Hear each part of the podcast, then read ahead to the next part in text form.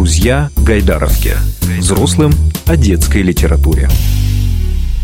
Всем привет! Вы слушаете подкаст «Друзья Гайдаровки», в котором мы встречаемся с теми людьми, которые сейчас занимаются детской литературой. В наши дни пишут и выпускают книжки, делают их оформление, переводят иностранную детскую литературу, ну и, конечно же, рисуют те замечательные иллюстрации, которые вы наблюдаете в этих самых книжках.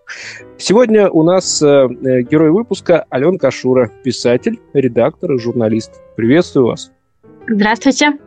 Вот хотелось бы сказать, разговариваю с э, молодым писателем сегодня. Но, с другой стороны, 13 книг, если я не ошибаюсь, если все правильно посчитал, 13 на данный момент? Да, все верно, 13 книг сейчас. Разговариваем сегодня с опытным писателем, у которого уже 13 книг вышло, то есть их можно где-то найти, на полках библиотеки, в магазинах, у кого-то взять, почитать, но, в общем, они физически существуют. Э, Начнем вот с чего. Первая книга «Мечтай, Марсель, мечтай». Ну, это первый опыт. Вы рассказывали, что писали и переписывали ее около года. Э, это первая книга ваша была, а подготовка была лишь журналистика, я правильно понимаю? Да, все верно. На тот момент, когда я начала писать мою первую книгу, я ну, достаточно много лет уже работала в детской газете «Золотой ключик» а, в городе Липецке, где я жила в то время.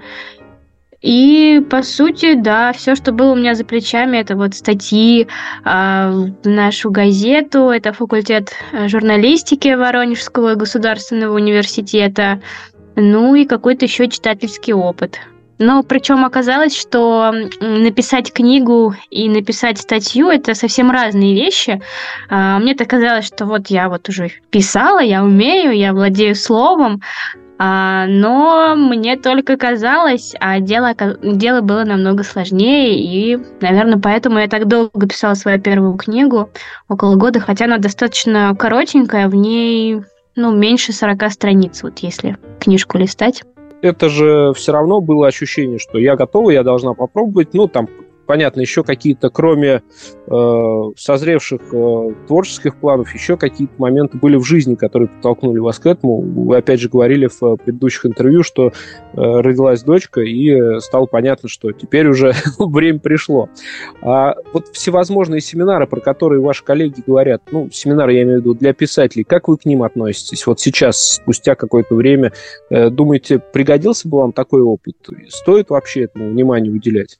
Я замечательно отношусь к семинарам. Сама была участницей нескольких семинаров, которые проводил фонд Сергея Филатова. И, конечно, эти семинары очень многое мне дали, потому что у нас были замечательные наставники. А, это Валерий Михайлович Воскобойников, Марина Яковлевна Бородицкая. Они научили работать с текстом, видеть свои ошибки, и, конечно, семинар это всегда общение, всегда какие-то новые интересные знакомства.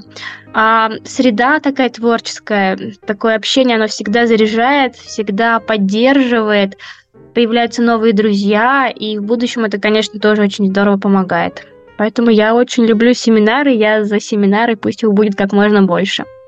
Я думаю, что э, эти ответы, они пригодятся тем людям, которые только-только начинают какие-то шаги делать э, в творчестве. Я имею в виду именно в детской литературе. Потому что вы же сами сказали, что журналистика – это одно. Ну, понятно, ты ощущение какое-то имеешь, что ты словом владеешь, но это другое владение и другим, пожалуй, словом получается. Правильно? Если вы говорите, что благодаря семинарам писательским именно, э, стали понимать, где э, ваши ошибки находятся. Прежде-то ведь как журналист вы наверняка это видели, где э, какие моменты надо подправить, где-то что-то подредактировать. Вы ведь и редактором были тоже, да, в журналистике? Не только писали, да, но и редактировали да. чужие материалы.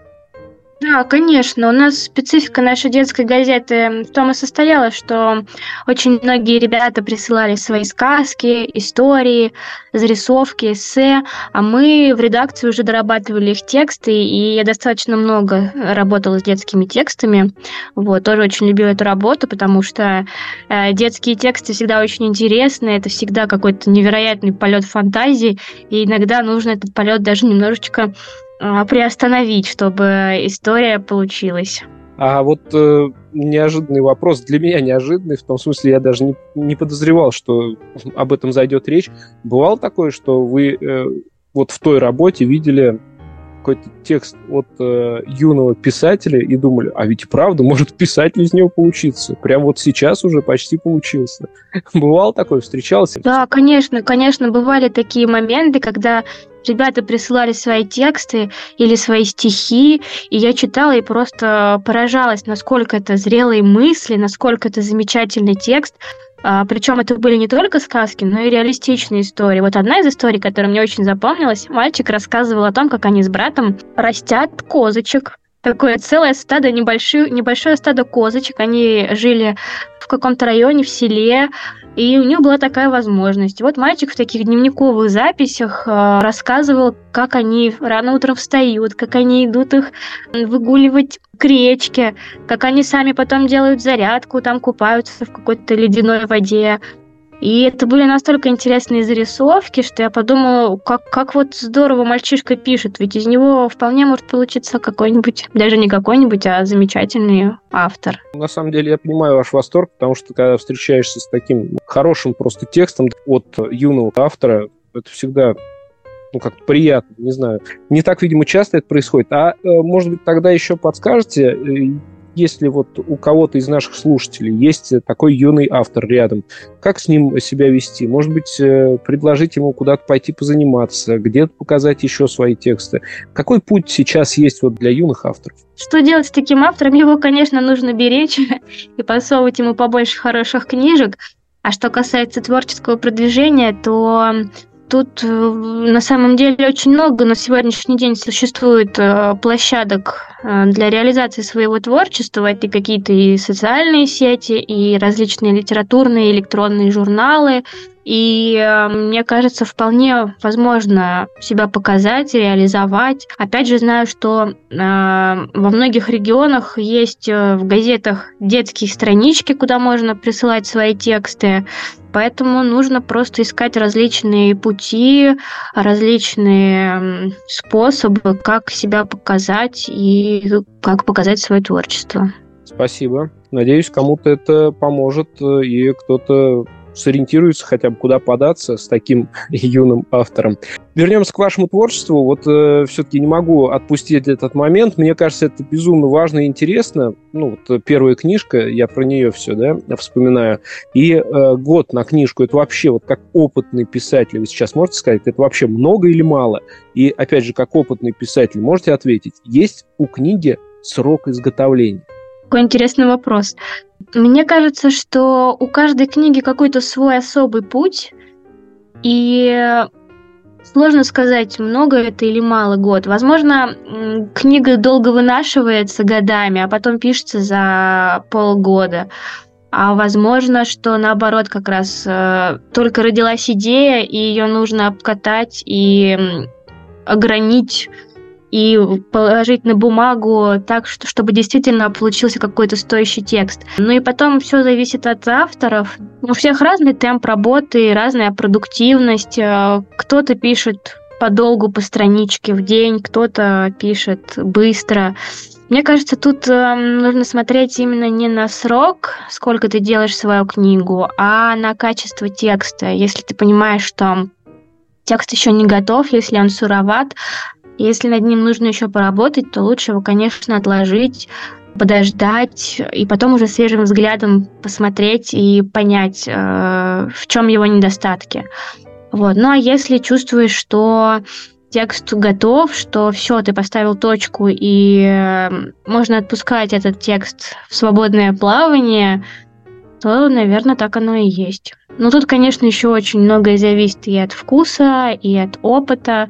Просто я вот э, с одним из ваших коллег беседовал, э, а именно Ислам Хадипаев, он рассказывал, что у него прям вот есть практически четкое понимание, сколько будет страниц, и он пишет, ну, ведет свой телеграм-канал и пишет, вот э, сегодня процент э, написанной книги, ну, допустим, я не знаю, 36, там проходит несколько дней, я вот э, написал еще столько страниц. Ну, то есть у, у него прям четкий план. Вы говорите о каких-то вещах, которые, ну, мне, честно сказать, больше понятны. То есть это доработка текста, это еще какие-то моменты. Но при этом вы используете формулировку, надо его как-то, ну, не то, что надо, вот ты выносил, выписывал в себе, созрел, И в связи с этим у меня все-таки появляется вопрос. Вот а э, для создания новой книги обязательно вообще вдохновение или это такой ремесленный процесс больше? Мне кажется, вдохновение нужно для зарождения книги. Вот знаете, для того семечка, из которого потом прорастет история. А когда ты идешь по улице и вдруг видишь что-то или слышишь что-то, или что-то чувствуешь и понимаешь, что вот идея появилась, ты хватаешь ее за хвост, а потом уже, э, конечно, нужно просто усидчивость, терпение, чтобы эту идею реализовать, положить ее на бумагу, сделать из нее действительно интересный текст, который будет интересно читать. И тут не всегда, конечно, нужно вдохновение. Чаще, мне кажется, нужна усидчивость, терпение, ну и свободное время.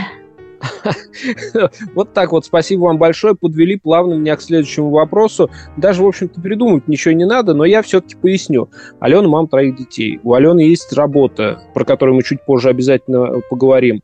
В общем, есть еще какие-то обязанности социальные, ну, как у любого человека.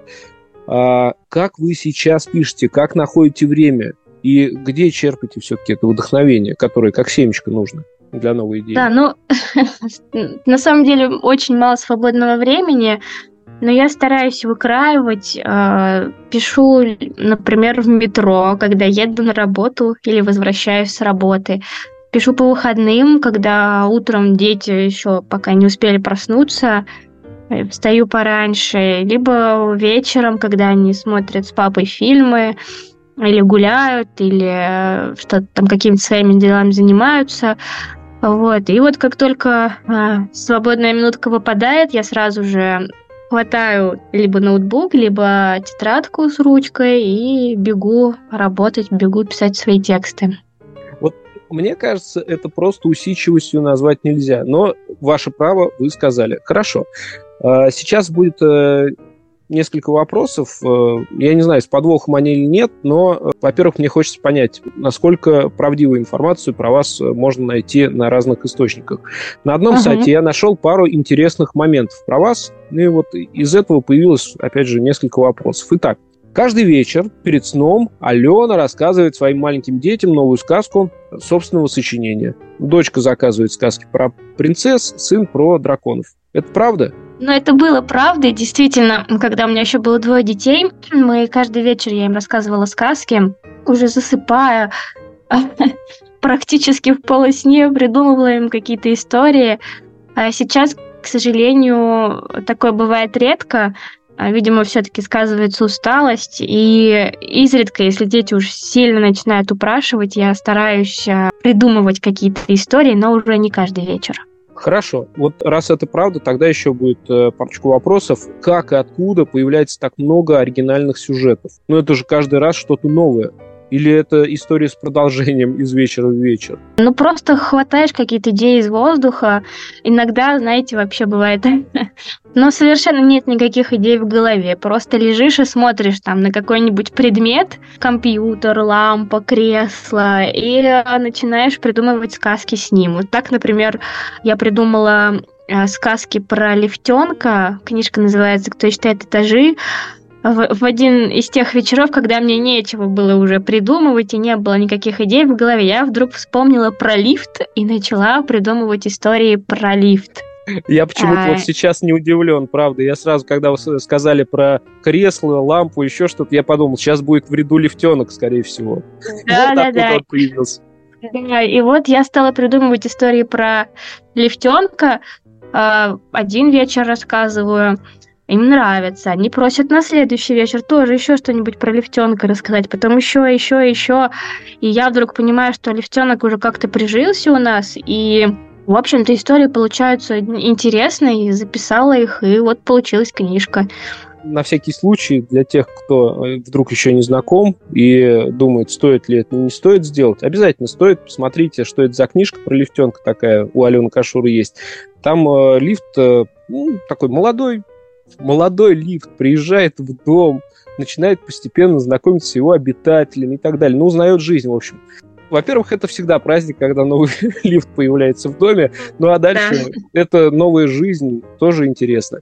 Тогда следующий вопрос, э, который у меня был, снимается, потому что я как раз хотел спросить, бывает ли такое, что вот эти вот э, вечерние истории превращаются в полноценные книги? Бывает. Спасибо. Бывает, да. И еще э, один вопрос с уточнением. По-моему, с того же сайта. Ваши дети не любят читать. Такое возможно? Конечно. Если каждый день им понемногу читать, и если переслушать с ними добрую сотню аудиокниг, пропадает мотивация. Ее добавил мотивацию читать книги, добавил папа, когда стал платить деньги за каждую прочитанную книгу, а одна страница – один рубль. Это правда? Да, это правда. На самом деле, поначалу было трудно читать много страниц детям, особенно старшей дочери. У нее как-то совсем не складывалось. Вот, и вот папа решил их так подбодрить.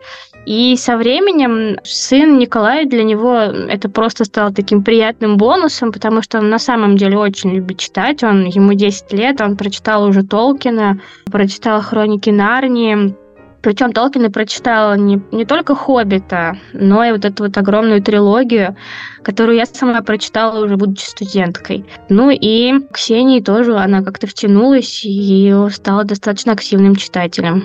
Ну а вообще, по-вашему, важно, чтобы ребенок э, был читающим? Ну, сложный такой вопрос. На самом деле все дети очень разные. Кому-то действительно важно читать, кому-то это не обязательно. Но мне кажется, что все-таки здорово, когда дети читают книги, потому что это же и развивает фантазию, и помогает хорошо провести время, и опять же помогает э, подтянуть русский язык. А фантазия, русский язык, они нужны в любых сферах деятельности, поэтому я все-таки за книги. Тогда хочу вас спросить, вот на данный момент, как маму читающих детей, кроме э, материальной мотивации, есть еще какие-то варианты, как э, привлечь ребенка к чтению? Мне кажется, тут очень важно совместное чтение, когда мама читает вслух книжку. Потому что это то время, когда э, мама может побыть с детьми, когда она никуда не торопится, они сидят все вместе, либо на кухне, либо вечером на диванчике, все обнявшись, и это уже не просто какая-то обязаловка, а это вот такое именно приятное совместное времяпровождение. Мы тоже часто читаем вечером книги, перед сном особенно, и хотя старшие дети достаточно взрослые, сами уже читают, э, все равно для них это такие важные моменты, они все ждут этого времени, когда уже все разлягутся по своим кроватям, а я возьму книжку и начну читать им какую-то книжку. Вот сейчас мы, например, читаем Викторию Лидерман про Светлика Тучкина, и им очень нравится. Спасибо. И вот этот вопрос тоже очень хотелось бы задать. Но мне кажется, э, он каверзный, конечно, но все же, кроме чтения, как вы считаете, стоит за что-то еще ребенку платить? Ну, я не знаю, там, за хорошую оценку, за вынесенный мусор, да, действительно, каверзный вопрос, какой вы мне задали. На него бы хорошо бы посидеть, подумать, а вот так вот сходу сложно ответить. Ну, мне кажется, тут каждый родитель сам должен решать, а, стоит ли платить за что-то ребенку или не стоит, потому что ну, дети же тоже разные, да, для кого-то вдруг деньги могут стать главным, и он будет делать это не ради того, чтобы помочь родителям, а просто ради того, чтобы заработать. Но для кого-то действительно это просто будет такой приятный бонус за помощь, за работу. Поэтому тут, наверное, все-таки нужно отталкиваться именно от конкретных семей, конкретных детей, и, и там уже решать. Понял. Спасибо. Предлагаю сейчас... Выкрутилась. Как, он, ну, как смогла, выкрутилась. Ну, ну пусть так. Мне просто всегда интересно, потому что мне кажется, вот э, ведь это не я вас поставил сейчас этим вопросом в тупик, а вы себя поставили в эту ситуацию, когда начали платить э, ребенку за чтение книг. Это неплохо, не хорошо. Просто я вот э, боюсь таких ловушек, и я иногда сам себе задаю вопрос: а может быть как-то я могу поощрить своего сына, ну, за что-то? А потом думаю, а вот дальше, как мне с ним взаимодействовать. Поэтому мне всегда интересно порассуждать на эту тему с теми людьми, которые отваживаются на подобные поступки. Спасибо вам за честный ответ и за то, что выкрутились. Тоже спасибо. А, давайте поговорим о вашей работе в издательстве. Ну вот, во-первых, как журналист журналисту, я все-таки не могу не задать этот вопрос. Тоже он не каверзный, конечно, не такой каверзный, как предыдущий, но все же. Я когда именно в поле работал как журналист, у нас э, было такое ну, может быть, это еще и э, с возрастом связано, максимализм какой-то.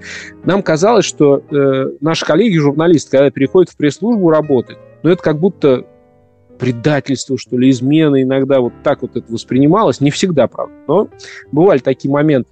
Вы сейчас работаете в издательстве, в издательстве а, Абракозябр, да. редактором.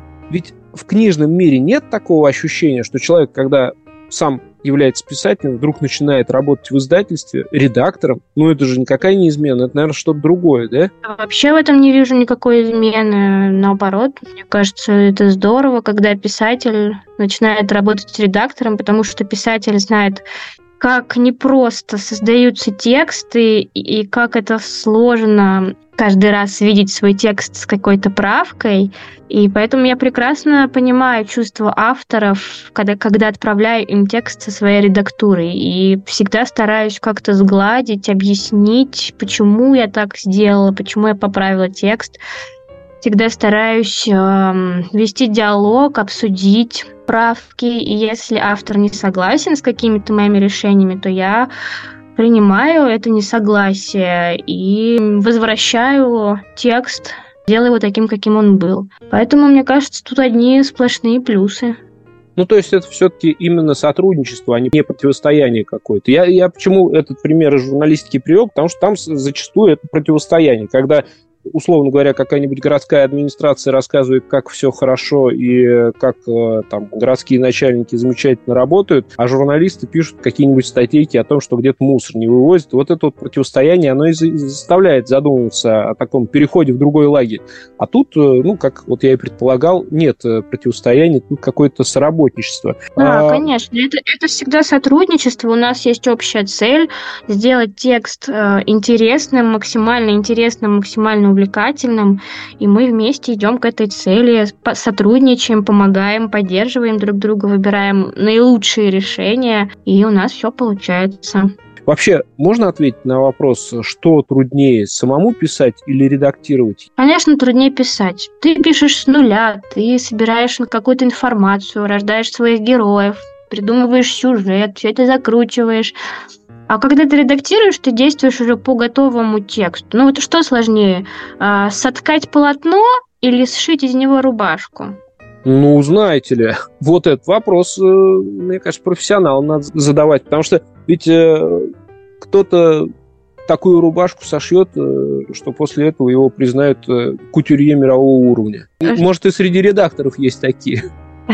Но все-таки, да, если говорить про ручной труд, да, все-таки сложно соткать полотно, ты собираешь его по ниточке, так же, как и текст собираешь по слову.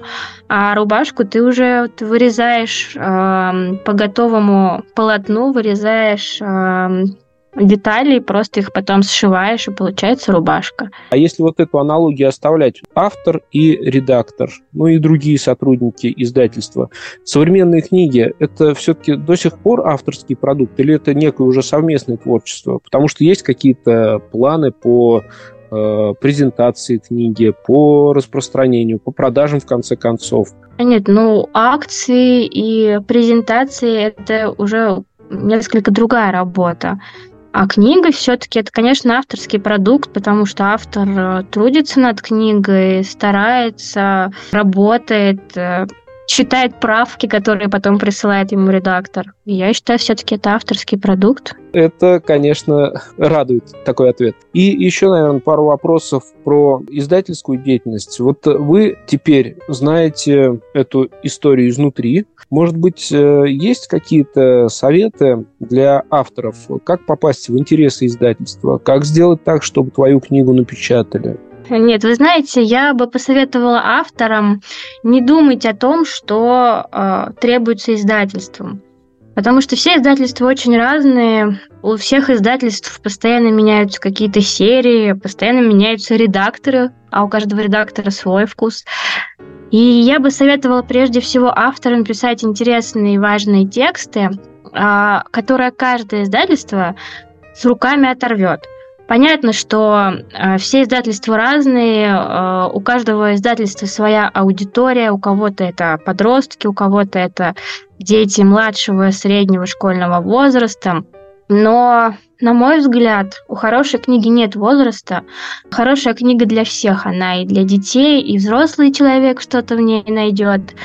Поэтому прежде всего нужно думать не об интересах издательства, а о качестве своего текста и своей истории, которую ты создаешь. Вот, э, кстати, то, что может найти взрослый в э, детской книжке. Цитату сейчас приведу из э, вашего произведения. Итак, когда гости разошлись, Сашка долго размышлял о том, до чего же странно порой получается. Вот дружил ты с мальчишками целый год, вы вместе гоняли мяч, болели за локомотив, спорили, кто лучше играет, Криштиану Роналду или Месси, а потом раз, и выясняется, что вам и поговорить не о чем. И то, что важно для тебя, совершенно неинтересно друзьям, зато интересно Теме Потапову, которого ты обходил стороной. Сашка еще и не знал, что так часто бывает, но очень обрадовался новому другу. Вот мне кажется, как взрослому человеку, мне тоже важна эта мысль. Она из детской книжки взята, из детской книжки, которую написала Алена Кашура. Книга называется «Мои соседи Соколы». Алена, а какие еще книжки э, тем, кто не знаком или хочет получше вас узнать, вы посоветуете вашим читателям пару-тройку, может быть, назовите для знакомства с вашим творчеством? Я бы, наверное, посоветовала мою первую книгу «Мечтай, Марсель, мечтай», «Шкатулочные истории», «Мира море», ну и «Мои соседи Сокола», да.